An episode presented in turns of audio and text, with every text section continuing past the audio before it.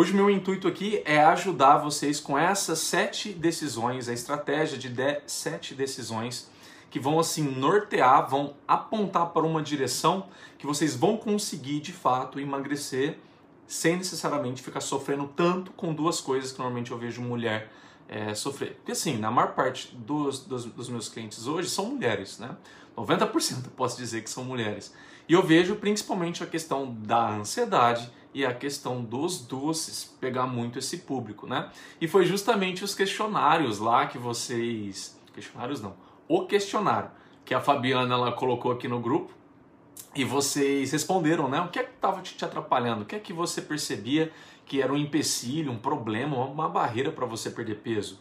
Né? E eu percebi lá, ficou nítido para mim. Olá, Anne. Gratidão para Anne também. A Anne foi o elo aí, né, entre eu e a, e a Fabiana. Muito obrigado, viu, Anne, pela, por lembrar de mim e pela, pela indicação. É, até esqueci do, do que eu estava falando. Mas vamos começar a live já também, porque eu estava simplesmente fazendo alguma apresentação. Gente, o intuito aqui, primeiro antes da gente começar com essas sete decisões, querendo ou não, é uma estratégia que tem, a gente pode falar aí que são são sete etapas, mas não necessariamente precisa seguir uma na ordem da outra, né? Mas antes de tudo, é importante entender uma coisa que eu até anotei aqui para não esquecer de falar para vocês. A questão da ansiedade, a gente precisa entender é, o significado da ansiedade. Obrigado, querida, também te admiro. é, você me ajudou muito lá na faculdade, né? Aprendi muito com você, muito obrigado. É, a gente precisa entender um pouco por trás da ansiedade.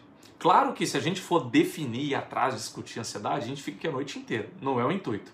Mas é importante a gente entender que qualquer emoção que a gente tenha, essa emoção ela quer nos dizer alguma coisa. Ela quer trazer um recado. É como se fosse, olha, é um recado para você prestar atenção em alguma coisa. E a ansiedade, ela vem de uma insegurança que você tem em tentar controlar algumas coisas em tentar controlar um resultado, em tentar controlar o que você vai sentir, o que, que você vai fazer, o que, que vai acontecer, o que não vai acontecer, o que você quer evitar, se é uma dor, se é um medo.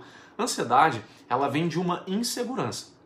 Justamente, é, se você tenta controlar as coisas, concorda comigo que para você tentar controlar, você está sentindo alguma insegurança, para você querer controlar alguma coisa? E a gente precisa começar a entender que o controlar é impossível, gente. Não é possível controlar as coisas. Agora, é possível você estar no comando das coisas. É uma palavrinha que muda, mas faz total diferença. Pode parecer sutil para algumas pessoas, mas é uma diferença muito grande mesmo.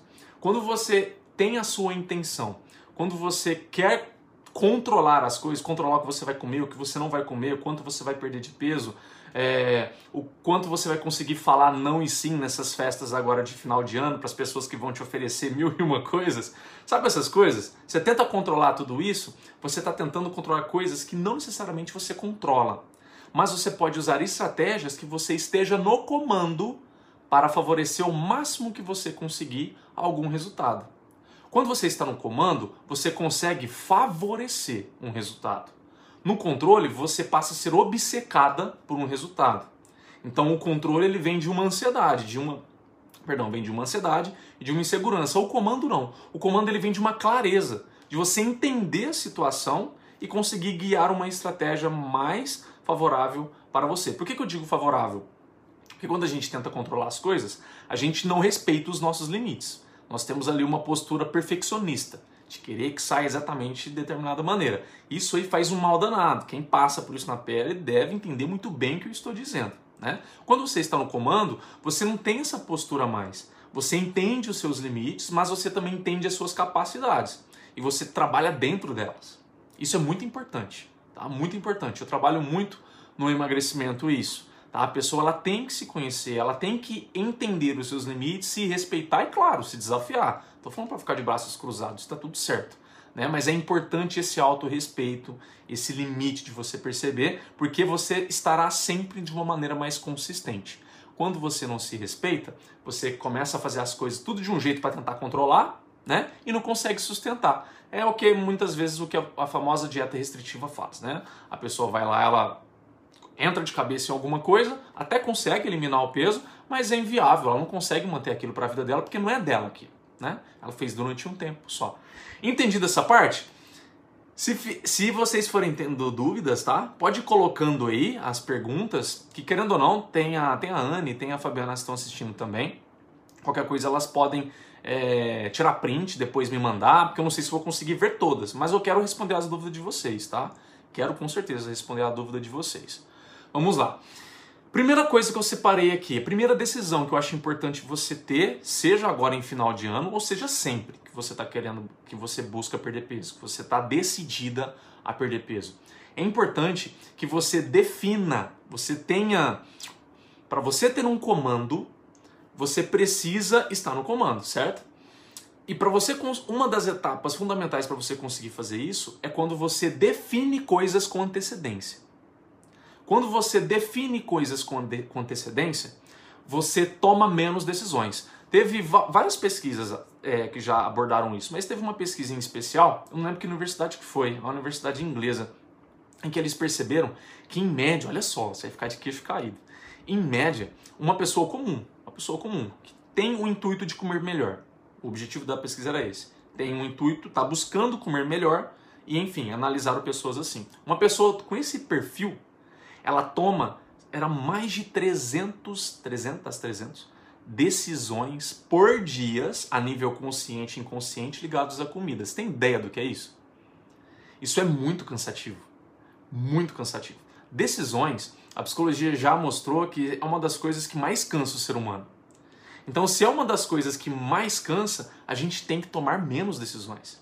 Quanto mais a gente conseguir se adiantar em relação a algumas coisas, a gente vai se precaver de tomar um número demasiado ali de decisões. E a gente preserva a nossa energia e a gente consegue ter uma certeza maior de conseguir manter aquela postura, aquela decisão, aquele planejamento adiante.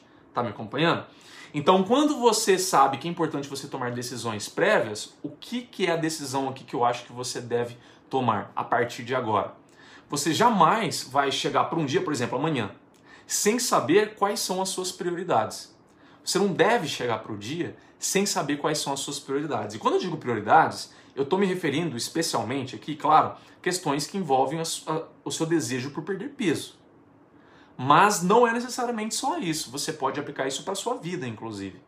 Você pode é, usar isso baseado para o seu trabalho, para a sua vida pessoal, para, sua, para os seus relacionamentos, para qualquer coisa, literalmente, sua vida espiritual, qualquer coisa mesmo tá? Então, no dia anterior, igual agora, hoje à noite, se possível, você vai o quê? Você vai estipular, pega um caderninho de notas, um aplicativo de notas, o que você usar, não importa, mas estipula lá as suas prioridades para o dia de amanhã. O que, que é isso? Isso é uma etapa fundamental para você estar no comando. Se você acorda amanhã e fala, hoje estou animada, hoje estou motivada, vou tomar o café da manhã sim, vou fazer o almoço assado e sei lá, os outros compromissos seus aí. Vou na academia, ou vou correr, ou vou pedalar, vou dançar, não importa, você coloca as coisas ali. Quando você acorda para estipular essas coisas, você não tem clareza suficiente para fazer isso. E aí você, com o pouco que você faz, você quer controlar ao máximo, a tentar garantir que vai sair daquele jeitinho que você quer. E aí normalmente não rola, né? Não dá certo essa essa estratégia. Então, como que você reverte isso? Quando você faz isso antes. Quando você faz isso antes, por exemplo, hoje você vai definir o que, que eu vou comer no café da manhã, ou se amanhã eu vou ao supermercado comprar as coisas, que não tem nada aqui em casa que vai me ajudar a emagrecer, então eu vou no supermercado comprar, ou eu vou na, na feira comprar, não sei. Quando você define antes, amanhã você já acorda, acorda sabendo o que fazer. Já está claro para você. Entende? E isso também te ajuda de que forma? A ficar menos ansiosa. Já de mão, isso já ajuda. Porque quando você não decide nada, você fica confiando que amanhã você vai acordar motivada, com clareza e vai definir as coisas, você pode ficar ansiosa. Uma, uma ansiedade latente, né? Ai, não posso esquecer daquilo. Aí aquilo outro. Você fica ali, ó, tentando dormir às vezes, mas com a cabeça lá na coisa que você vai fazer amanhã. Quando você coloca isso no papel, ou onde você usa aplicativo, não sei, você não se preocupa mais. E eu deixo aqui até uma dica mais. Você deve, a hora que você estipular as suas prioridades, se esforce para que elas não passem de 5, tá? Eu sempre gosto de trabalhar com 3, Mas como é, talvez é a primeira vez que vocês estão ouvindo isso, vamos abranger no máximo para cinco. Porque se passa disso, não são prioridades, é bagunça. tá? E quanto mais bagunça, mais você não, não está no comando de nada. Mais seu resultado é aleatório, maior a sua chance de se frustrar. Então defina cinco grandes e importantes coisas para o seu dia no dia anterior. E coloque na ordem de dificuldade. A número um é mais difícil, a segunda é mais difícil, a terceira, a quarta e a quinta é a mais fácil. O que, que você vai fazer? Você vai se esforçar, isso é um treino, tá? Encare como um músculo. O músculo, quando você começa a exercitar ele, ele é super fraco, né? Entra em fadiga, cansa, dá cãibra. Quando você começa a exercitar ele, ele começa a criar adaptações. Ele vai se fortalecendo cada vez mais que essas fadigas, essas fraquezas não mais existem. Com um hábito é exatamente a mesma coisa. Então você não deve já acordar colocando um problemão logo de manhã e já querer resolver ele. Você pode até às vezes colocar esse problemão, mas não se cobre a perfeição, que tipo, eu vou fazer e vai sair exatamente do, do jeito que eu quero. Não necessariamente, pode haver falha ali sim, porque você está começando a fortalecer esse músculo. Mas qual é a ideia de você começar pela mais difícil e depois para a mais fácil? Porque se você faz o inverso, que é o que justamente a massa, né, a grande maioria das pessoas fazem, começa pela mais fácil, deixa mais difícil para depois, você não faz a mais difícil. Você sempre joga para outro dia. Quem é que não faz isso? Quem é que nunca fez isso na vida? Eu já cansei de fazer isso na vida. Eu tenho certeza que vocês também. Você tá ali tentando. É... Você tem a intenção de, ah, depois eu faço, mais tarde eu faço, etc. E aí, a hora que chega lá, você vai encontrando desculpas, motivos, e até podem ser reais mesmo, que você não dá para você fazer aquilo, aí você joga para outro dia. Aí no outro dia o processo se, se, se repete. Você deixa por último aquilo e vai, e vai carregando. Aí você começa a achar, nossa, eu sou uma procrastinadora, né? Eu sou muito preguiçosa. Não, talvez não, sério, talvez não. Talvez você só está usando a estratégia errada, a estratégia menos eficiente. Como que você passa a ser mais eficiente? Começa pela mais difícil. Quando você começa pela mais difícil, você já elimina o grande problema do seu dia. E aí o restante é tudo mais fácil. Você fica numa leveza tremenda. Você sente muito mais confiante. Nossa, eu comecei o meu dia fazendo o que é mais desafiador para mim. Agora é fácil, é como se você ganhasse o dia, sabe? Eu tenho muita paciente que fala isso para mim. Rafael, quando eu acordo e consigo fazer aquilo mais difícil que eu me propus, eu tenho a sensação que eu não preciso fazer mais nada do dia, que eu já ganhei o dia. E é realmente isso, eu já senti isso na pele também. Às vezes hoje para você, você tá ralando para tentar acordar e fazer uma caminhada. E isso talvez seja muito desafiador para você. A partir do momento que você estrutura isso, você fala, vou acordar, Vou tomar meu café, já de roupa trocada, para não ter desculpa, por exemplo, é estratégia, né? De roupa trocada, tomo meu café e saio para caminhar. Então você criou a sua estratégia para já pela manhã fazer isso. Quando você cumpre, você se sente super poderosa mesmo. Porque você sente, cara, caramba, eu consegui. Aquilo que eu propus, que era um desafio para mim, eu consegui. Sem contar que pensa na sua ansiedade. Ela vai lá no chão. A lá, a Eliana, ela falou, eu sou assim, né? Muita gente é assim, né? não é só você não. Eu já fui assim.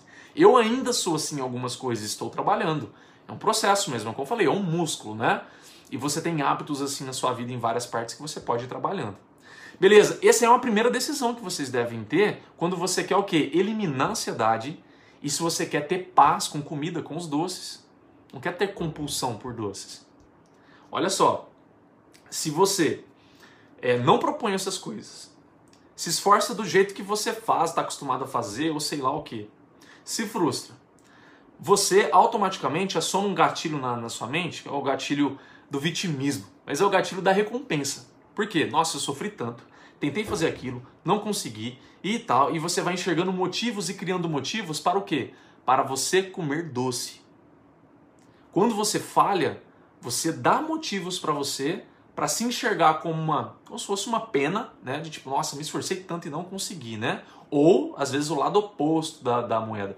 Tá tudo danado mesmo. Eu vou comer chocolate mesmo, porque, ah, a gente está em dezembro, eu vou pegar firme em janeiro. Então agora eu dou esse, esse sinal verde para mim, entro de cabeça no chocolate, convivo com a culpa até o dia 31 de dezembro e aí depois eu começo o que eu quero fazer. Só que pela minha experiência, isso não é muito bem. Olá, Carlos, não é muito bem assim que funciona.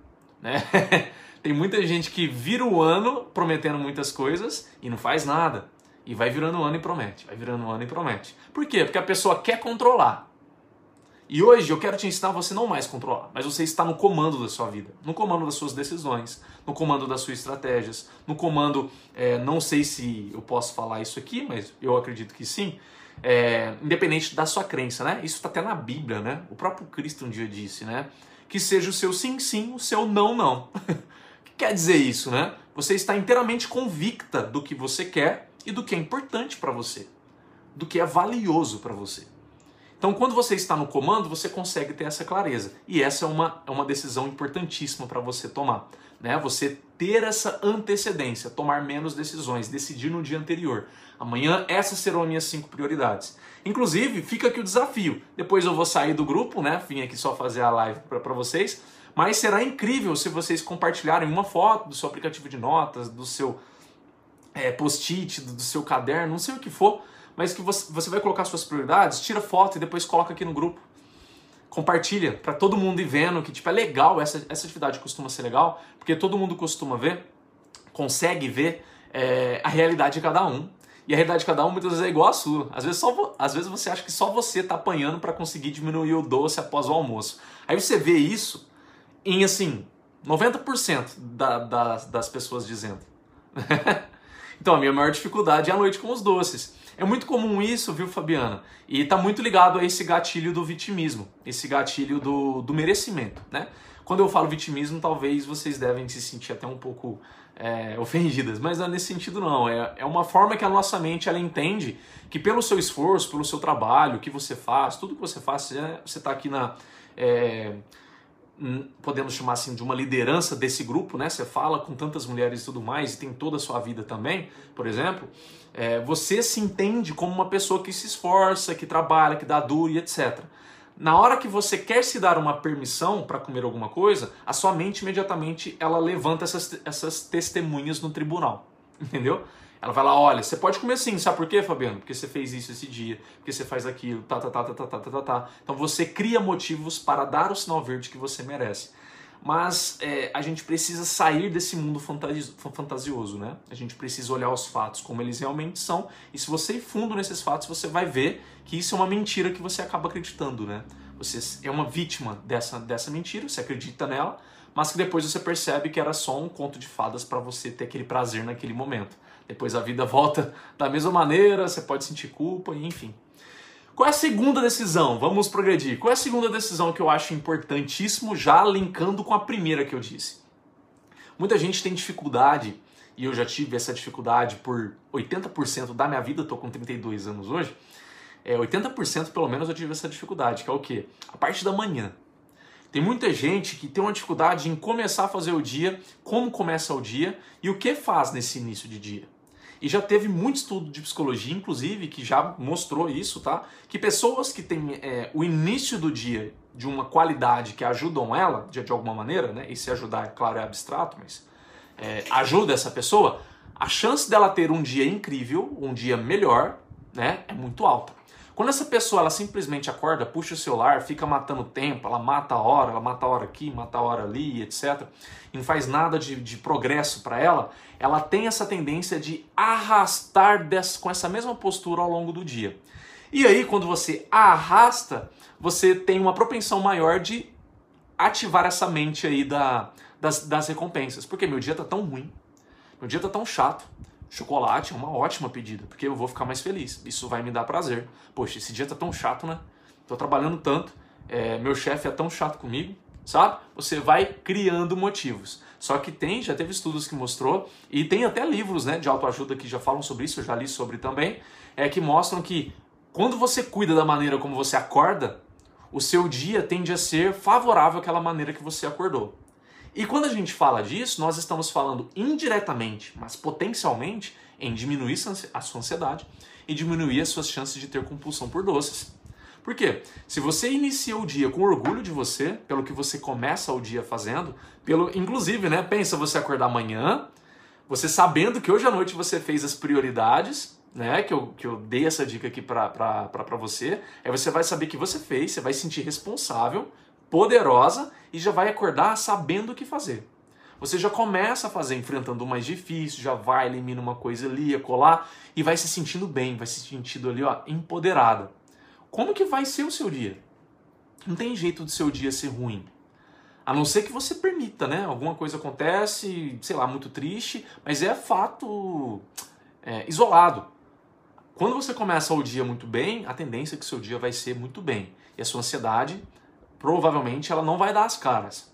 E a sua compulsão por doces, provavelmente, também não vai dar as caras. Agora, inicie um dia mais ou menos, ou um dia comum, do jeito que você sempre inicia. Matando tempo, mexendo no celular. Eu falo isso, tá? Não tô te julgando se você não faz isso. É que a maioria faz isso, tá bom? É, eu, inclusive, já fiz isso muito tempo. Então, você já acorda matando tempo, blá, blá, blá, blá. Aí a hora que você vê, já passou uma hora, já passou meia hora, duas horas, dependendo agora em pandemia, né? E você não fez nada no seu dia. Aí você começa a ter aquela sensação que você tá para trás, você tá ficando para trás, não tá fazendo nada por você. É mais um dia maçante, é mais um dia que você não conseguiu fazer nada. Aí você não tem confiança em você. Isso só vai é, te, te afetando. Isso só vai ativando em você motivos para você acreditar que você merece comer, porque você não está conseguindo fazer as coisas, porque você está sofrendo muito, está tendo muita culpa de você. É mais ou menos por aí que a sua mente vai criando essa novela dentro da sua cabeça. Como você evita isso tudo? Acordando e tendo uma rotina de ativação, que é o que eu liguei aqui. Liguei, anotei aqui. O que pode ser uma rotina de ativação? Rotina de ativação é tudo que coloque o seu corpo em movimento, tá? Não precisa ser necessariamente só exercício físico. Você pode iniciar o seu dia é, fazendo um simples alongamento tomando um banho, ouvindo uma música debaixo de um chuveiro e é, ameaçando umas requebradinhas, dan dançando, sabe? Conforme a música, não necessariamente dançar uma coreografia, mas qualquer coisa que você coloque você em movimento, isso já ajuda o que? Seu corpo a iniciar no fluxo do dia. Você acordar e dar uma volta com seu cachorro, você acordar e brincar com seu filho, com sua filha, sabe? Coisas assim, que você já inicia o dia Sim, a ansiedade é uma das partes que influencia o estresse da mulher, sim. Só que a ansiedade ela é um resultado. É um resultado de invigilância em muitas coisas, tá? Invigilância, por exemplo, nessas coisas que eu estava falando no início, né? De você tentar controlar. Quando você tenta controlar, isso automaticamente quer dizer que você não tem uma estratégia de estar no comando por trás. Então você, quando você não tem nada para causar uma estratégia que você se sente seguro com aquela estratégia, você tenta controlar. E o tentar controlar gera ansiedade. Isso é um grande problema. Então, o que eu estou falando aqui para vocês, se vocês começarem a pegar essas sete decisões e aplicar, você vai sair da posição do controle e vai pegar a posição de comando. E a questão da ansiedade, ela vai reduzir drasticamente. Por quê? Porque você vai sentir 100% segura ou próximo do 100% segura da estratégia que você criou. Você sabe o que fazer. E por que fazer? Entende? Então não tem motivos para a ansiedade surgir. Ela surge quando você não tem essa noção, que você se sente insegura, coisas do tipo. Tá? Mas como eu estava dizendo, uma rotina de ativação, eu gosto de envolver duas coisas principais. Deixa eu só ligar o ar-condicionado aqui, gente. Um pouco, porque está bem quente aqui. É, envolve duas coisas principais. A primeira é essa questão do movimento. Você pode iniciar o dia fazendo uma caminhada, você pode iniciar o dia fazendo um alongamento, fazendo a sua atividade física, tomando um banho ali com uma música e tal. Você pode fazer essas coisas, numa boa. Só que tem outra coisa também que pode ser bem interessante: exercícios respiratórios. Por que, Rafael, exercícios respiratórios? Quando você acorda, por que, que a gente boceja? Alguém já pesquisou isso? a gente boceja porque o cérebro é um, é um reflexo né, do cérebro para buscar oxigenar o cérebro. O cérebro está faltando oxigênio. Isso é o bocejo. O bocejo é um reflexo para buscar oxigênio. Então, a gente pode usar isso estrategicamente quando você acorda, para você tirar essa preguiça, esse desânimo, qualquer coisa que você tenha pela manhã, fazendo exercícios respiratórios. Há vários. Se você ir lá no YouTube, no meu canal, por exemplo, tem alguns que eu já expliquei, que eu aprendi e aplico inclusive. Mas eu quero ensinar um aqui, um aqui bem simples. É, quero que você, se você for fazer isso, tá? Faça isso sentada, tá? Faça isso sentada. Você vai sempre inspirar profundamente pela boca, o máximo que você conseguir, e expirar pela boca também, rapidamente o máximo que você conseguir. Não precisa ser muito rápido não, de uma maneira que te cansa. Mas vá num fluxo que você consiga manter. Qual o momento que você vai parar? Quando você começar a sentir uma leve tontura se começou a sentir uma leve tontura, que é porque saturou o sangue de oxigênio, você para, volta à respiração normal. Faça sentado, tá? Porque pode ser pessoas são mais sensíveis, menos sensíveis e pode ser que, sei lá, é, desequilibre e caia, né? Então sentado não tem problema nenhum. Esse exercício ele faz o seu sangue oxigenar rapidamente. E aí você tem uma clareza muito maior para iniciar o seu dia. Esse é o que eu estou fazendo, inclusive, atualmente. Eu acordo, sento na cama e faço esse exercício tá? de respiração. Então você pode tanto oxigenar bem o seu cérebro, quanto colocar em movimento o seu corpo. Se você for perceber, o colocar em movimento o seu corpo também ajuda o sangue fluir e oxigenar melhor o seu cérebro. Qual é a importância disso, Rafael? Por que, eu tenho que tomar essa decisão? Porque assim você favorece o seu cérebro, né, sua mente iniciar mais focada no dia. Quando você acorda de qualquer jeito, principalmente mexendo no celular ou qualquer outra coisa do tipo, né, você não tem isso. E você vai sempre né, ficar é, empurrando o dia, se arrastando ao longo do dia. E, como já falamos aqui, a ansiedade ela tem uma chance muito maior de acontecer em momentos assim, assim como a própria compulsão por doces, ela tem uma propensão maior de acontecer em situações assim. Certo? Qual é uma terceira decisão que eu anotei aqui para a gente não esquecer? Essa daqui, muita, principalmente mãe, né? Vai, vai cair da cadeira aí no sentido de, nossa, essa é difícil para mim. Mas o que é importante para você? Você tomar essa decisão. Que você não vai ser mais agenda dos outros. Tá? Isso aqui é muito importante. Pensa numa coisa: se você não valoriza a sua agenda, se você não protege, não cuida da sua agenda, da sua rotina, como as pessoas vão respeitar ela? Se você, isso é principalmente para mãe, porque mãe tem muito disso, né? Ela, ela deixa de ter as suas coisas, fazer as suas coisas para fazer pelo marido, pelos filhos, pela casa em si. E aí entra o problema de isso no longo prazo cria um problemão para ela. Porque as pessoas começam a entender a nível subconsciente que aquela mãe ela só vive para isso. Ela não tem a vida dela. E não é por mal, tá? Que as pessoas acreditam nisso, não.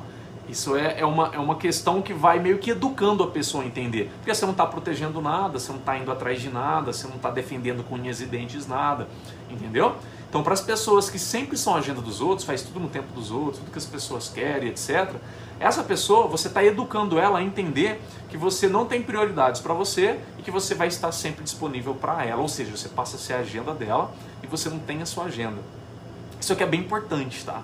Bem importante mesmo, porque o seu tempo é o que você consegue, o que você vai, é o cenário, né, favorável que você vai conseguir fazer as coisas acontecerem.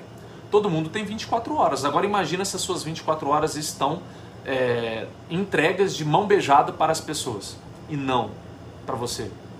Aí você vai se sentindo cada dia mais sugada, mais sem energia, mais sem sonhos, mais insegura e vai comendo mais, vai se afundando mais em compulsão, porque é onde você vai encontrando conforto.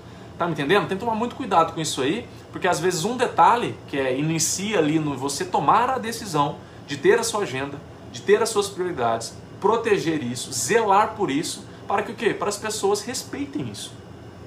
Né? As pessoas elas vão levar a sério o que você está buscando, o seu emagrecimento, qualquer coisa, quando elas perceberem que você leva a sério.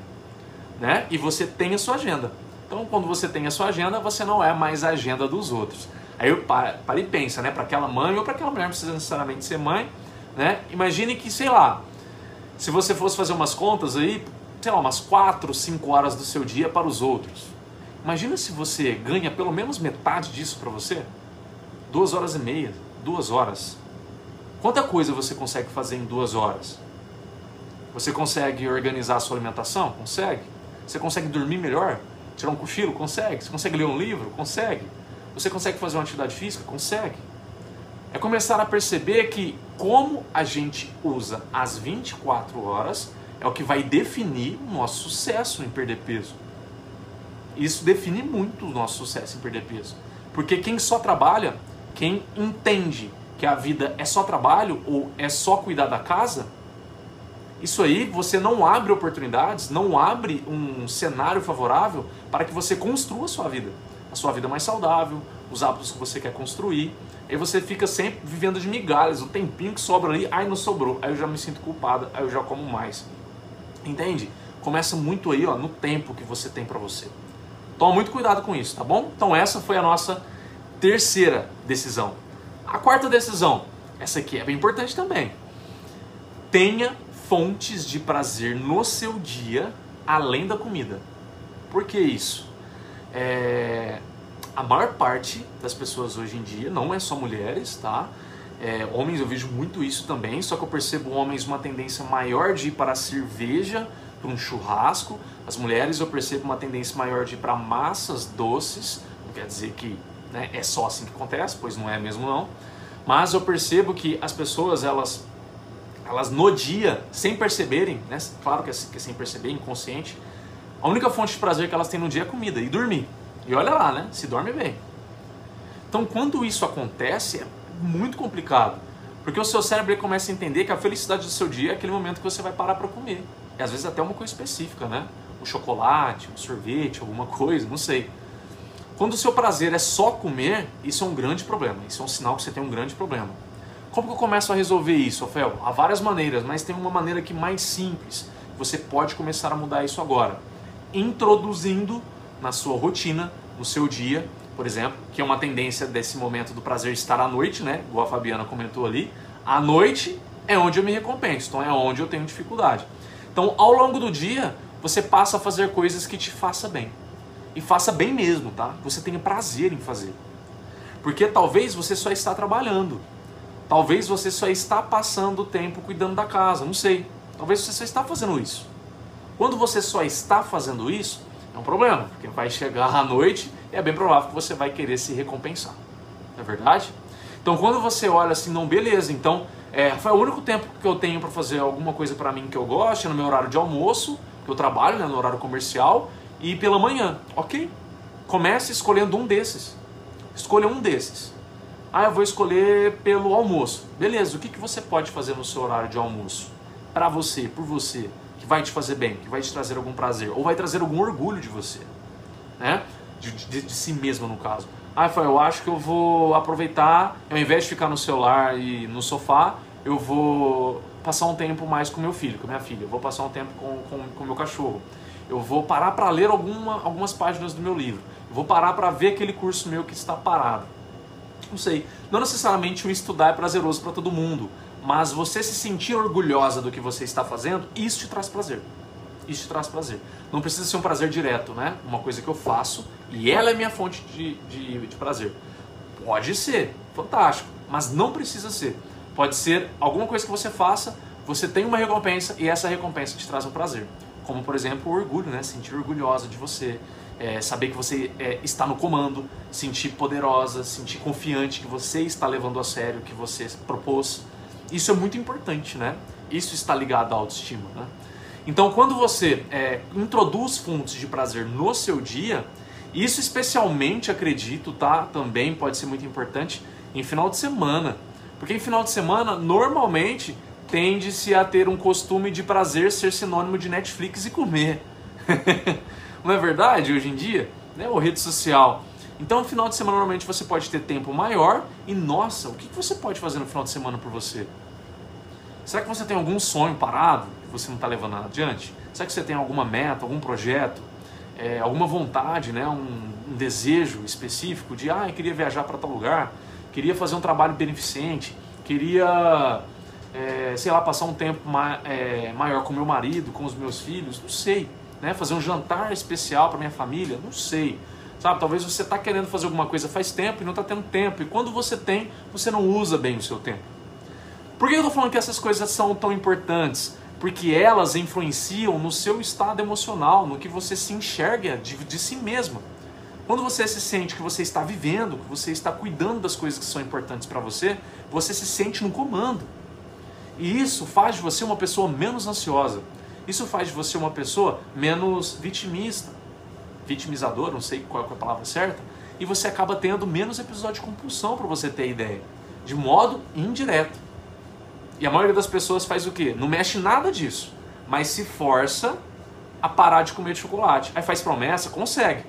Mas na hora que alguma coisa acontece, ou acaba a promessa, ou alguma coisa abala ela emocionalmente, ela volta correndo e fica pior às vezes. Porque não mudou nada, a vida da pessoa é a mesma, ela tem todos os problemas dela ainda, ela não estruturou nada ainda. Ela não se sente no comando, ela se sente insegura, dependente de dieta, dependente de nutricionista, de nutrólogo, de coisa para conseguir emagrecer ela. Olha que problema. Quando você está no comando, entendendo as questões dos seus hábitos e tudo, o jogo muda. O jogo muda bastante. Estou falando que você não vai mais precisar de ajuda de profissional, você até vai, mas você é muito mais responsável, você é muito mais, você tem maior clareza das coisas que você está fazendo e por isso você se sente segura. É isso que dá segurança. Não é você ver o peso caindo na balança. O peso caindo na balança, qualquer um consegue fazer. Agora, você consegue manter aquele peso negativo? Porque quando a gente pensa nisso, choca com a nossa realidade. E a nossa realidade normalmente é onde está tudo que a gente faz de errado. E é isso que eu estou querendo te ajudar aqui. São decisões que vão começar a consertar as coisas que estão desequilibradas, desarmônicas na sua vida. Combinado? Tudo isso que eu estou te falando aqui é independente de dieta, se você parar para perceber. São coisas que você começa a colocar em prática, você vai começar a perder peso e maneira consistente, sem necessariamente falar de dieta. Você pode simplesmente começar a diminuir comida do jeito que você quiser, mas seguindo essas decisões aqui. Entendeu? Beleza, então tenha fontes de prazer no seu dia, tá? Não fique só com comida fonte de prazer. Faça esse autoexame internamente de você, que tem certeza, se você for sincero, você vai descobrir aí se você está usando só comida mesmo como fonte de prazer ou não, tá bom? Quinta decisão: jamais coma doce ou aquilo que é mais difícil para você. Ah, Rafael, para mim a pizza, para mim a lasanha, sei lá, para mim é o churrasco. Jamais vai comer isso sem você ter certeza que você está saciada. Por que, que isso é importante? Porque saciedade, eu gosto de sempre fazer essa, essa, essa didática, né? Como que você fica quando você está com fome? Tenho certeza que você não fica amigável. Nenhum ser humano fica amigável não fica gentil, não fica é, risonho, não fica. Fica normalmente com a paciência sim, qualquer coisa já começa a dar peteleco nas pessoas, se estressa fácil, não consegue focar, né? Capacidade de foco reduz drasticamente. Então, por você estar com fome, toda a sua capacidade de estar no comando, estar mais do domínio de si, vai água abaixo. Então, se você vai comer doce qualquer coisa que você tenha dificuldade com fome, você está fazendo justamente a pior coisa que você pode fazer por você. Porque você está fora de si, totalmente fora de si. A saciedade, ela deixa você em si. Ela deixa você com a consciência maior, você fica mais presente. Quando isso acontece, você, por exemplo, consegue definir o que você vai comer e quanto você vai comer. Então, qual é a minha dica aqui para você? Para você jamais ir comer alguma coisa assim com fome. Ai, Rafael, é... vamos supor que você tem um problemão com panetone e chocotone. Tá chegando o Natal aí e muita gente come isso. Eu, inclusive, adoro. É... E vamos supor que você vai comer o chocotone e você quer ter controle do quanto você vai comer de chocotone. Qual é a minha dica para você? Faça um lanche antes. Faça um lanche que vai te trazer saciedade antes. Dicas nutricionais específicas. Faça um lanche de preferência que tenha mais fibras e proteínas tá? Acho que a maior parte das pessoas consegue saber, mas se não consegue saber, fibras está principalmente em saladas, né? Legumes, sementes, é... algumas raízes também, casca de fruta, por exemplo, e até as frutas em si. Né? Você tem bastante fibras aí, leguminosas, né? Você tem fibras nessas coisas aí. E pão integral, né? Hoje em dia tem alguns produtos né, de indústria que já tem fibra adicionada, como pão integral. É, você pode comer também proteínas. E aí, proteínas, acho que ninguém tem, tem dificuldade. Você só precisa definir se vai ser de fonte animal ou não, se você é vegetariana, por exemplo. Né? Mas é importante que você faça um lanche sempre antes que tenha, de preferência, fibras e proteínas juntas. Isso vai te dar saciedade de uma maneira bem interessante. E com essa, essa saciedade, por exemplo, eu fiz um lanche antes, e aí dei uns 15, 20 minutos, que é um tempo mais ou menos, né, de é, você começar a sentir uma saciedade interessante do pós-comer. É, aí você vai comer chocotone. E aí você vai estar extremamente calma, tranquila, para definir o que? Eu vou conseguir comer uma fatia só de chocotone. E vai ser esse tamanho a fatia. E por você estar saciada, você vai conseguir fazer isso de uma maneira muito mais segura e não caia numa cilada, tá? Qual é a cilada? Sempre quando eu falo isso, tem gente que acha que saciedade eu devo buscar quando eu estou com fome. Você deve buscar quando você está com fome, mas quando você está com aquele buraquinho de fome também. Tá? Por quê? Porque esse buraquinho de fome que você olha como inofensivo, ah, mas eu não estou com fome. É só um comecinho de fome. Não tem problema eu comer chocotone, não. Pode até não ter problema, mas pela minha experiência eu percebo que esse buraquinho de fome ele é responsável muitas vezes por a gente começar a dar sinal verde. Sabe aquela velha história que você está com um buraquinho de fome, sentou na mesa com a família, pegou uma fatia de chocotone, comeu, tá conversando, e aí você olha pro Chocotone de novo e fala, ah, mais uma não vai fazer mal não, né? Eu vou lá e pego. Tá conversando. Mais uma não vai fazer mal não, né? Vou lá e pego. É isso que o buraquinho de fome faz. Porque você não estava saciado. E você começa a criar motivos para você comer o que você quer comer. A nossa mente é expert nisso. No que você tem fonte de prazer, ela cria motivos, ela te mostra, desenha às vezes na sua mente, em fração de segundos, lógico, mas você consegue entender ali que tipo, nossa, tá tudo bem comer isso aqui agora. E comer mais um, comer mais um, comer mais um. É Natal, tá todo mundo comendo, por que, que eu não vou comer? Você começa a criar motivos, enxergar motivos onde você quiser. Quando você quer fazer uma coisa, você enxerga motivos onde você quiser. Tá? Você cria isso. Então, para não dar margem para isso, uma das maneiras é você estar saciado. Então, eu tô com um pinguinho de fome. Início de fome, Rafael. Mesmo assim, eu preciso fazer um lanche? Faça. Faça um lanche menor, mas faça um lanche que vai te garantir saciedade. Que tenha fibras, que tenha proteínas. Porque a hora que você for partir para comer aquele chocotone ou o que for, tá? Sorvete, sei lá, pizza, o que for, você vai estar saciado. Com pizza, isso, as, com comidas maiores, né, assim, comida mesmo, as pessoas notam uma, uma diferença maior ainda, né? Porque uma coisa é você comer pizza com fome, outra coisa é você comer pizza já ter comido antes, né? É, você passa a comer a pizza para saborear, você não passa mais a comer a pizza para encher seu estômago. É diferente. E você sente muito mais um comando, você não exagera, você não tem culpa, você não tem compulsão, você não tem ansiedade. Porque você, pela saciedade, você está mais presente. Faz esse teste. Faz esse teste. Mas será que o fato falando isso é verdade mesmo? Faz esse teste. Tá? Faça um lanche que tenha, de preferência, aí, fibras e proteínas na composição. E você vai conseguir ver a diferença na hora que você for comer aquilo que você tem dificuldade. Combinado? E pra gente, sel, é, lá não, mas complementar, que é o sexto, ainda tem mais uma depois, né? A sexta decisão que você vai fazer aqui, aqui é especialmente para os doces. Eu trouxe essa aqui porque ela é especialmente para os doces e pelo que eu percebi lá, doces é um problema para vocês.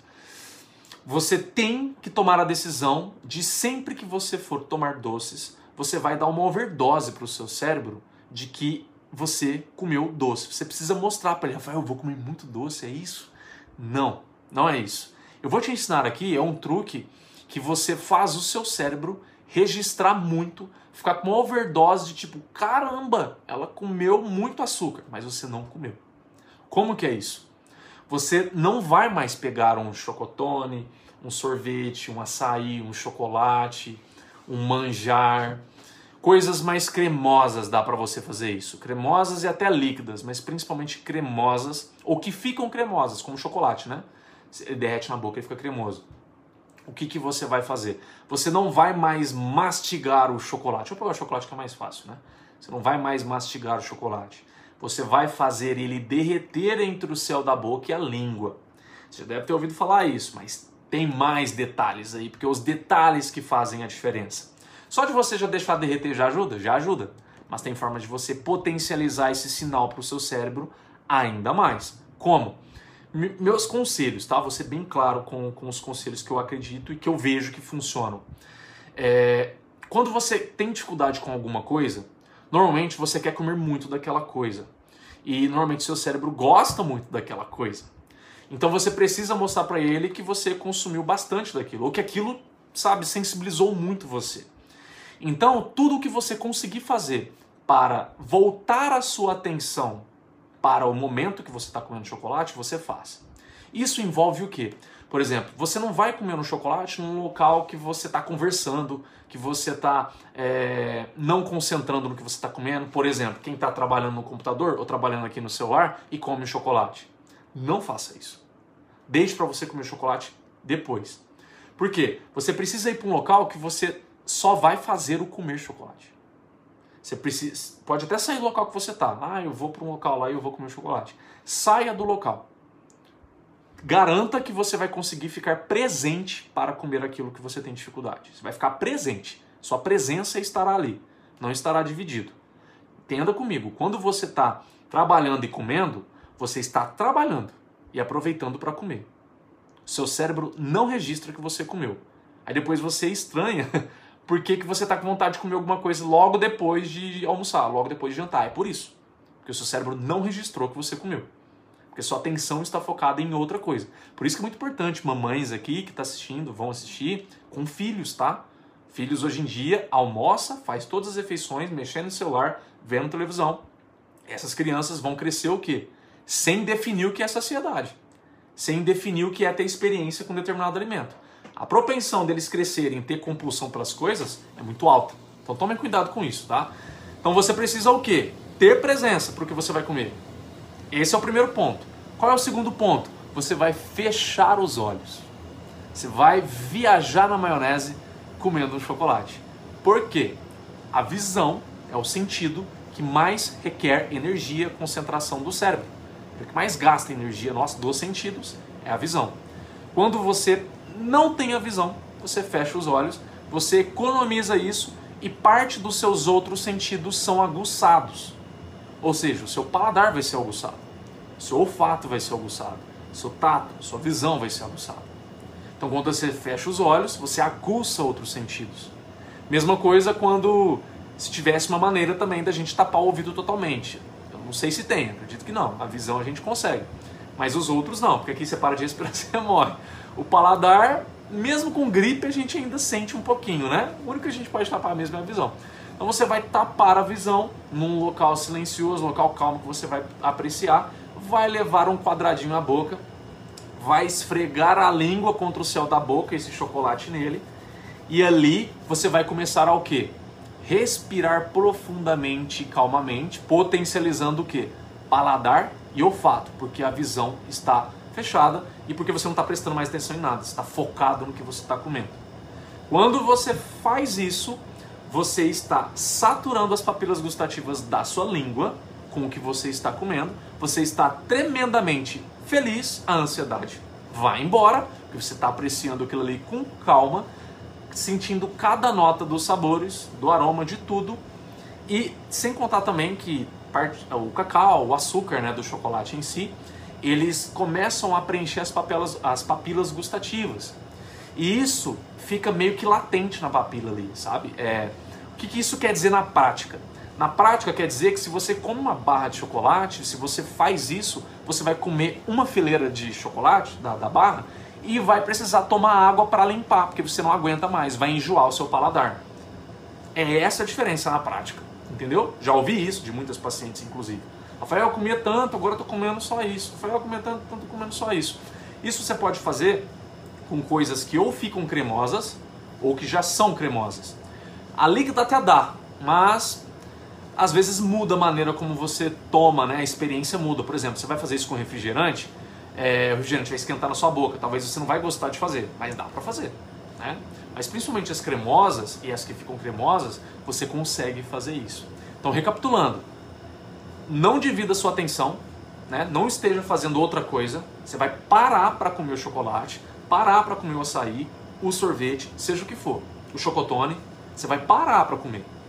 Você vai para um local mais calmo, de preferência, sem contato, sem nada, sem outra coisa que você está ouvindo às vezes, uma televisão, tá? De preferência. Se não for possível, faça o que você conseguir fazer, tá? Para você meio que ficar mais isolado e assim. Vai fechar os olhos, vai levar a boca, quadradinho por quadradinho, vai deixar derreter. Enquanto você deixa derreter, aprecia, respira calmamente, sente cada nota dos aromas, dos sabores ali, que você vai ver a mágica acontecer. Eu sou apaixonado em chocolate. Talvez vocês não esperavam ouvir isso. Mas desde criança sou apaixonado. Porque minha mãe me criou com um paladar doce. Doce é uma das coisas que eu mais gosto. Só que eu aprendi a desenvolver comandos sobre essas coisas. Aprendi a o quê? Hackear o meu cérebro nesse sentido. É o que eu ensino pacientes meus, é o que eu estou te ensinando aqui agora. Então quando você. E não é só eu que estou falando, não, tá?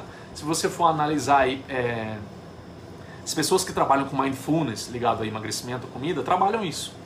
Você vai ficar 100% presente, é, sabendo o jeito que você come, tá? Isso aí tá ligado muito ao mindfulness. É, se você buscar no Google Mindfulness para emagrecer, Mindfulness Eating, né, que é o comer em inglês. Todas essas questões, se você começa a aplicar desse jeito que eu estou fazendo, e olha só, se você faz isso, associa, nem vou falar das outras decisões, só essas duas. Associa esse hábito de comer o chocolate com a decisão de você ter comido alguma coisa para estar saciada antes. Imagina essas duas coisas. Como que você vai se sentir no comando? Como que vai diminuir a quantidade que você come de chocolate? Nossa, então eu faço um lanche, tenho saciedade e vou comer o meu chocolate numa calma, seguindo o que Rafael falou. Você vai reduzir drasticamente sua ansiedade e o quanto você come de chocolate, claro, você vai perder peso, tá? Sem dieta. Sem dieta.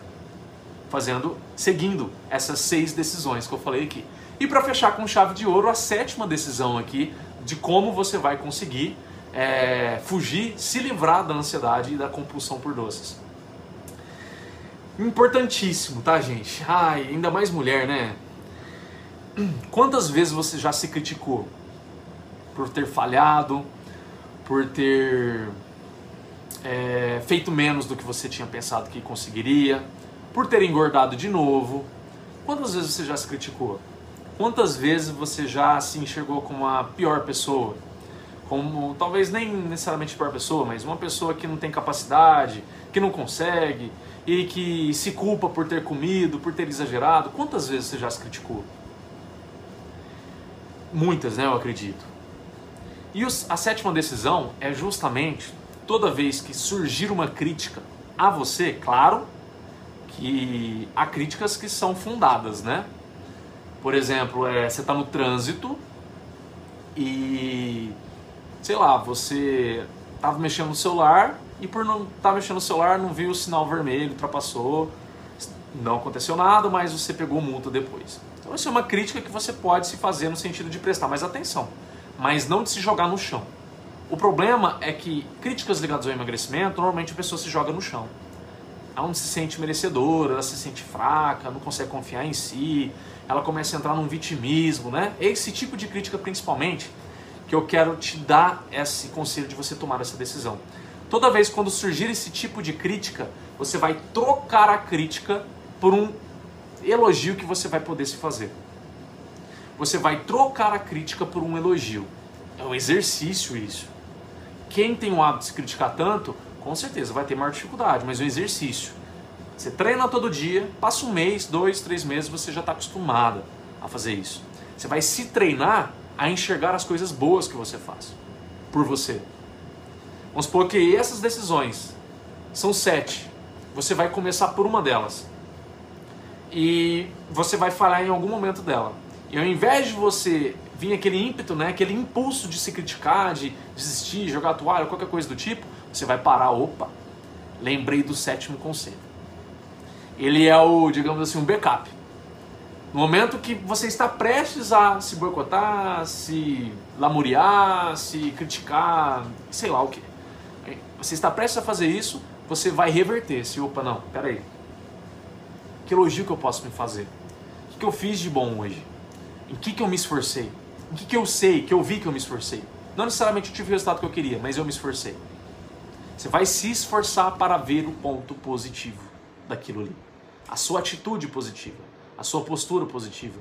O resultado é que muitas vezes talvez você, principalmente para quem tem uma postura mais perfeccionista, né? A pessoa espera um resultado X e ela não consegue gostar do resultado Y. Né? A pessoa falou, eu vou perder 5 quilos por mês até o final do ano e ela perde 4, 3 e ela não fica feliz. É esse tipo de pessoa que eu estou querendo dizer pessoa não se respeita, ela não consegue ver o, o, o, o, o avanço que ela faz. Ela se cobra coisas demais ao ponto de ela mesma não gostar dela mesma e começar a se sabotar. Isso tudo acontece de forma inconsciente. Quem faz terapia é que sabe do que eu estou falando, tá? E aconselho muito, terapia é para todo mundo, né? Terapia é fantástico. Então é uma coisa que você precisa prestar muita atenção nisso aí. O criticar pode parecer uma coisa que talvez é muito habituado em você, na sua casa, na sua família. Eu entendo que às vezes a gente aprende isso do berço, tá? Mas é muito importante você entender exatamente que a crítica é uma porta de entrada para muitas coisas ruins que você está querendo fugir. Né? Por exemplo, a ansiedade.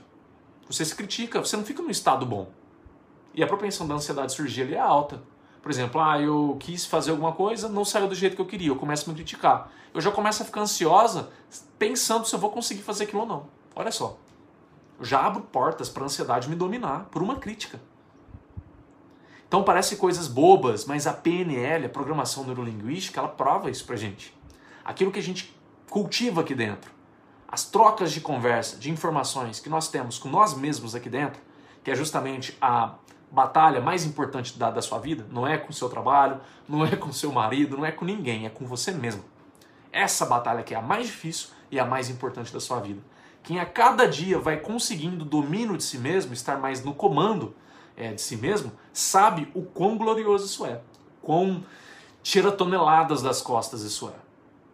E é o que na maioria das vezes é reverte aquela estado, não estou falando de depressão grave clínica, tá? Mas aquele estado mais depressivo, mais morocochô da pessoa e um estado mais confiante. É quando a pessoa ela consegue ir dominando a si mesma, ela vai se conhecendo, né? ela vai percebendo todas as falhas que ela faz com ela mesma. E crítica é uma delas. Crítica é uma delas. A gente não pode olhar a crítica com um olhar de bom, de tipo, ah, é normal, todo mundo se critique, etc. A não ser que seja uma crítica válida, igual eu falei do trânsito ali, tá bom? Mas normalmente as críticas ligadas ao emagrecimento, ligadas à alimentação, não são assim. São críticas normalmente para denigrir mesmo, para você se inferiorizar, para você achar que você não consegue, para, sei lá, a pessoa ela, ela se rebaixa nesse, nas críticas ligadas à, perda de peso. E o seu exercício é esse, essa é a sua decisão. Se, se você quer decidir a partir de agora que toda vez que surgir essas críticas, você vai, opa, vai frear, você vai, parar, você vai parar, e isso é no manual, tá? Só vai ficar no automático com a prática, no manual. Você vai começar a se esforçar a ficar mais atenta a essas críticas, a esses pensamentos que te machucam. A hora que eles surgem, você já vai acender o alerta. Opa, lembrei. Não. O que, que eu posso me elogiar? Em que, que eu sinto que hoje eu fiz de bom? Ou essa semana, às vezes no dia, não necessariamente você fez alguma coisa né, que você se orgulha, mas você pode se elogiar de coisas que você fez na semana. Quando você começa a reconhecer o que você faz de bom, você passa a ser a sua melhor amiga, seu melhor ombro amigo. Quando você é somente uma crítica, você só está sendo mais uma multidão que só vai criticar você. É ou não é? Quem aqui já começou a emagrecer e as pessoas falaram: ah, pra quê?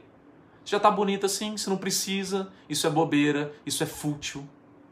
Quem nunca ouviu isso quando decidiu emagrecer?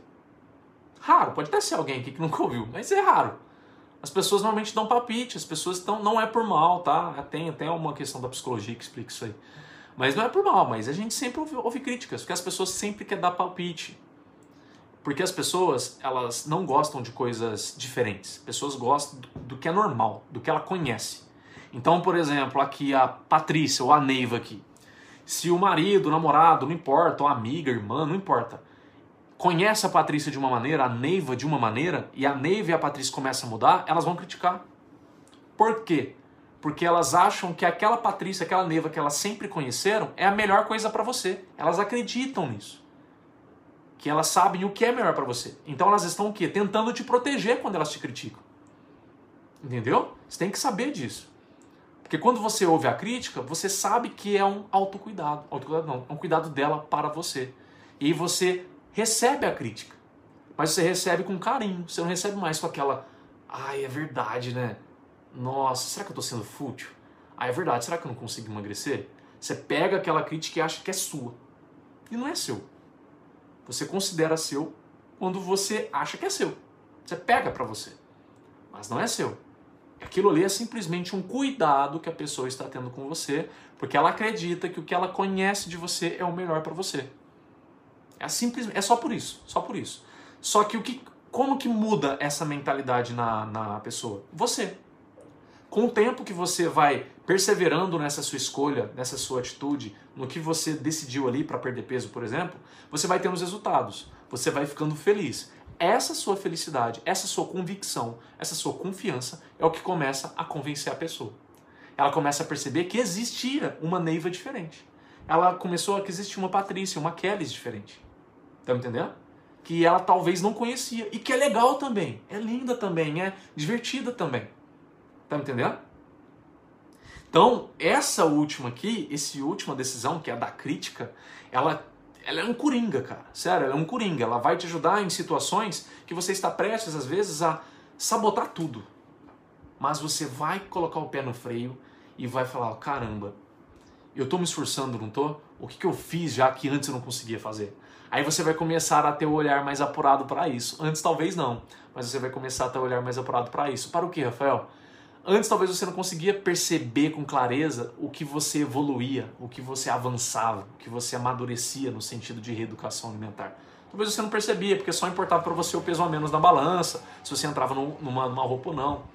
Mas a partir de agora que você começa a perceber as coisas que você avança, que você consegue fazer, o que, que passa a acontecer? Você começa a ficar mais ciente de quem é você, do que você está sendo capaz de fazer, que antes você não fazia. Do que antes era um problema para você e hoje não é mais, porque você desenvolveu uma maneira que você se livrou daquilo ali. Olha só a confiança que você vai construindo. Tá? Eu adoro falar sobre essas coisas aqui, se bobear a gente ficava a noite inteira, né? Porque eu acredito literalmente que autoestima, amor próprio, essas coisas, não tem nada a ver com o corpo. Não tem nada a ver com o corpo. Autoestima e amor próprio tá ligado ao que você entende de você e é como se fosse um resultado do trabalho que você faz como a sua supervisora, sabe? O que você entende de você. Quando eu entendo que eu estou fazendo o melhor que eu posso, que eu estou tendo o resultado, às vezes 70% que eu queria, mas eu estou fazendo o melhor que eu posso. Eu não estou me sabotando, eu não estou mentindo para mim. Eu estou absolutamente concreta e precisa no que eu quero. Como que eu me sinto insegura assim? Não tem jeito. Porque você consegue confiar em você, no que você está fazendo. É aí que mora a diferença. Tem muita gente que vive correndo atrás de autoestima e autoconfiança por corpo, faz cirurgia, faz um monte de coisa. E nunca encontra isso, nunca encontra. Porque a pessoa nunca parou para olhar para dentro, para fazer essas coisas. E nessas sete decisões aqui, é muito importante que você vai começar a perceber, se você praticar elas, elas estão focadas em quê? Em você. Em você, em quem você é no resultado que você vai construir com você. E não tem nada a ver com dieta. Acho que vocês conseguem perceber isso, né? Tô olhando aqui pro meu gatinho, tá tentando entrar. Né? não tem nada a ver com dieta. Isso aqui tá tudo a ver, tem a ver com as decisões que você toma. São sete decisões para que você comece a emagrecer com uma facilidade muito maior, sem necessariamente depender de dieta. Gente, quem tá assistindo aí, faz sentido isso para vocês? Se sim, escreve sim para mim aí para eu saber. Eu falei tanta coisa, né? Algumas pessoas comentaram alguma coisa aí, mas não falaram mais nada, estão mais assistindo. Quem está assistindo, se faz sentido para você essas coisas que eu te falei, essas decisões, escreve sim aí para mim nos comentários. Por favor. Para eu saber essa devolutiva. E aí, para finalizar, a gente vai recapitular só as sete decisões aqui.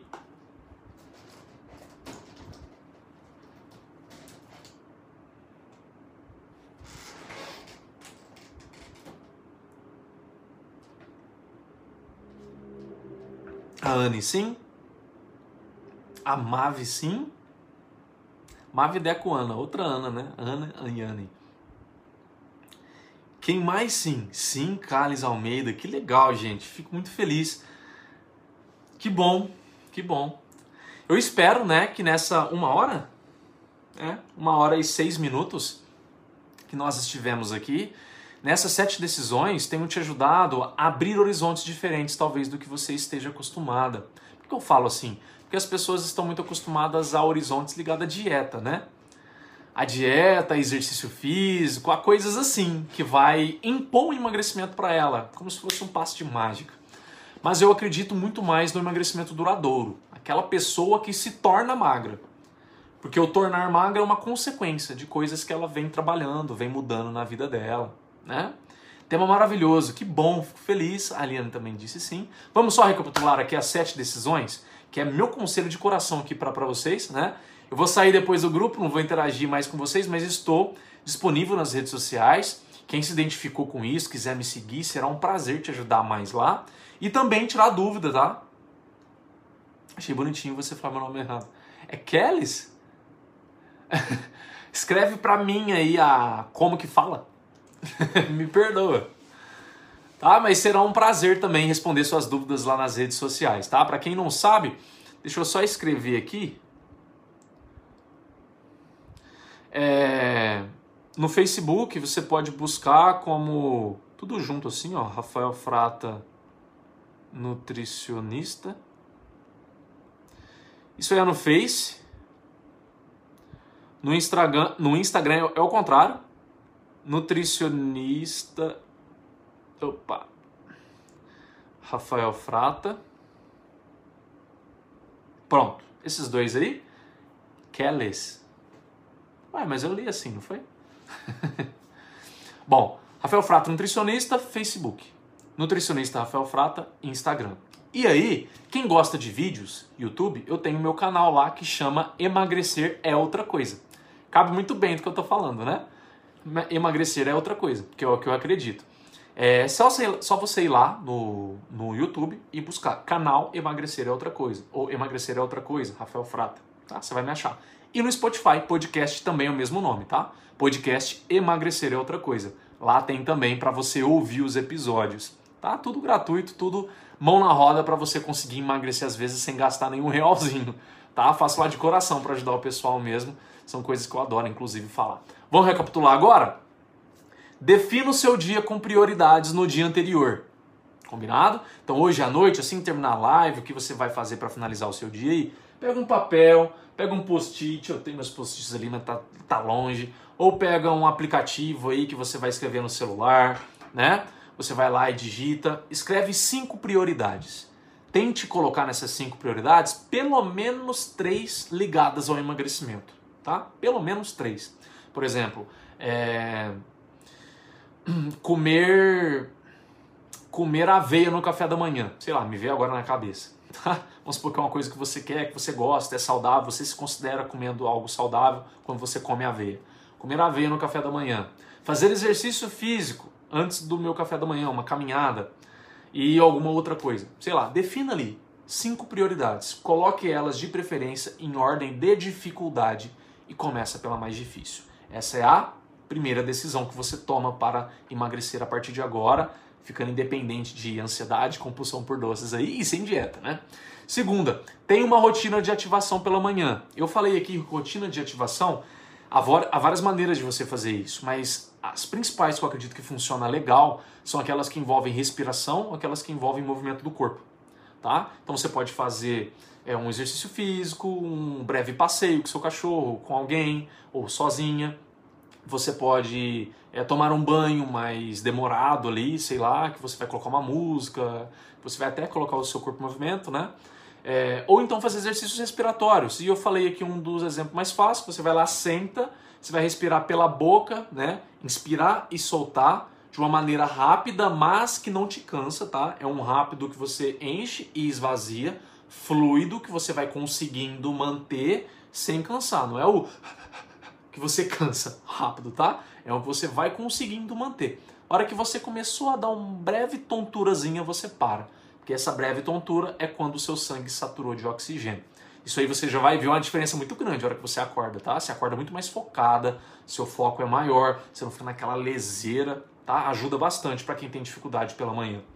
Não seja a agenda dos outros. Essa é a terceira decisão. Você decide ter a sua agenda.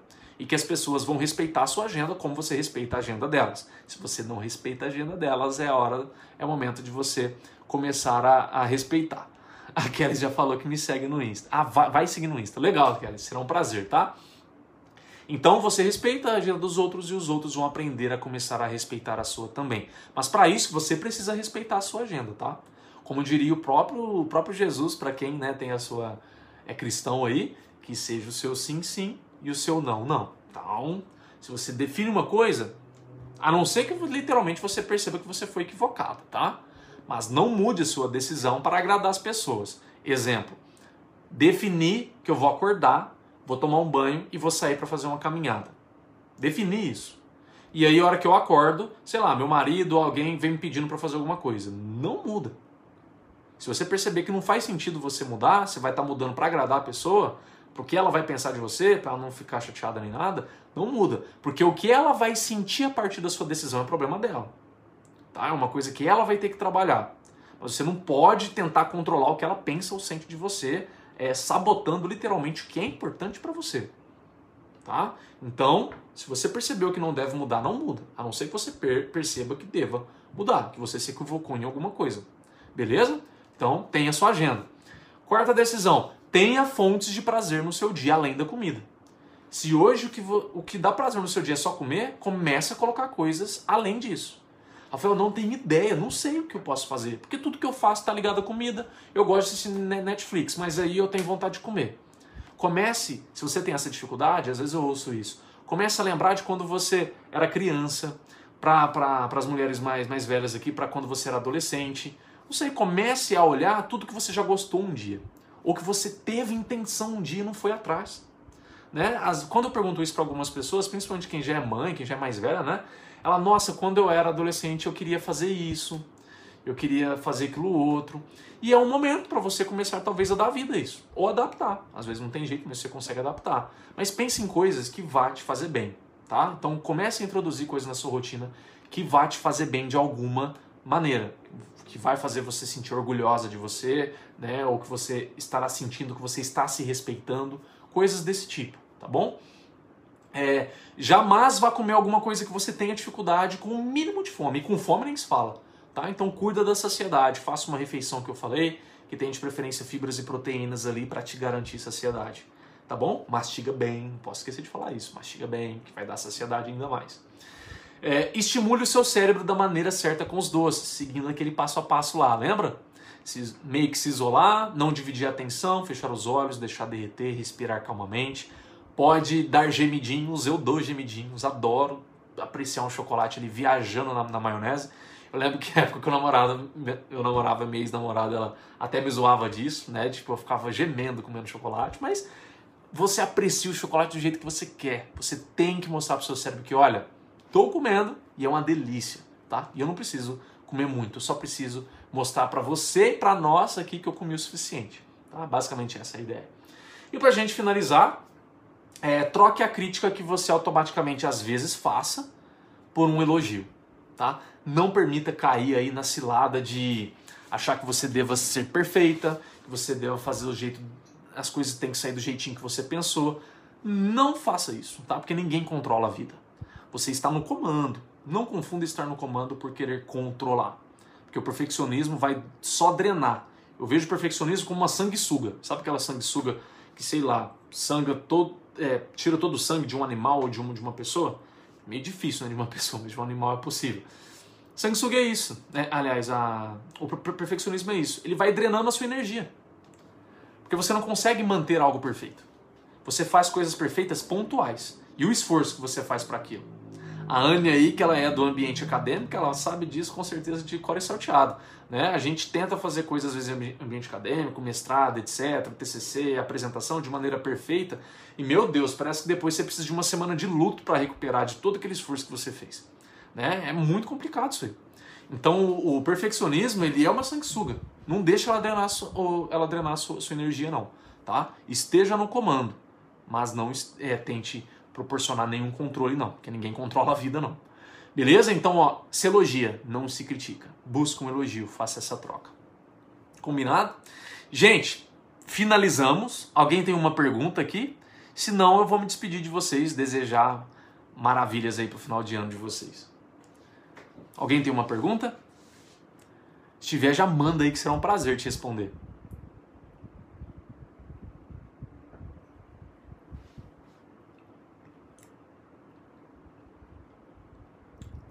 Os coraçõezinhos lindos subindo. Alguém tem uma pergunta? Do, dou-lhe uma. Dou-lhe duas. Se você tem, você vai escrever a pergunta escreve assim, ó, sim. Aí eu sei que você tem uma pergunta. E eu aguardo você escrever a pergunta. Porque às vezes a pessoa quer escrever rápido, né? Ela tem até preguiça de escrever. Aí não vai dar tempo de eu escrever a pergunta para ele. Deixa. é só você escrever, tenho pergunta. E aí eu vou esperar a sua pergunta. Você vai escrever ela e eu vou esperar ela. Que bom, Kelly. Fico muito feliz. Kelly ou Kellys, não sei, tá? É, que bom que vocês gostaram. Obrigado, Anne. Obrigado, já que não tem nenhuma pergunta. Depois, se estiverem tímidas, pode me chamar nas redes sociais e perguntar, tá? Não tem problema não. Não tenho é, perfeccionismo quanto a isso. A pergunta é só aqui. Não, ela pode ser depois. Mas, gente, muitíssimo obrigado, tá? Pelo seu tempo, pela sua paciência, pelo seu. É, na verdade, não é obrigado, mas parabéns pelo seu interesse né, por querer se melhorar, por querer descobrir ou esculpir uma versão melhor de si mesma, estar mais no comando aí. Tenho plena certeza que você consegue. Gratidão, minha gratidão aqui para Fabiana, para Anne pelo espaço, pela oportunidade, tá? Espero literalmente que eu tenha colaborado de alguma maneira aí para vocês. Combinado? É... Gente, queria aproveitar também e desejar aqui para suas famílias um excelente final de ano, excelente Natal, Ano Novo, que vocês se unam bastante com as pessoas que vocês mais amam e dividam, né? Esse momento que para mim sempre foi mágico, né? Momento de autoconhecimento, de renovação, é, de estar no comando, de buscar estar no comando, para iniciar enfim um ano no comando da sua vida, tá? Ótima oportunidade para vocês agora nesse final de ano. Mas desejo muita paz, muito amor, muita saúde, união para você e para sua família nesse final de ano, combinado? Fiquem com Deus. Obrigado pela oportunidade, foi um prazerzaço aqui. Espero vocês nas, redes sociais, se alguém assim decidir que faz sentido me seguir, tá bom? Um beijo, fiquem com Deus, gente. Obrigado, Kélis.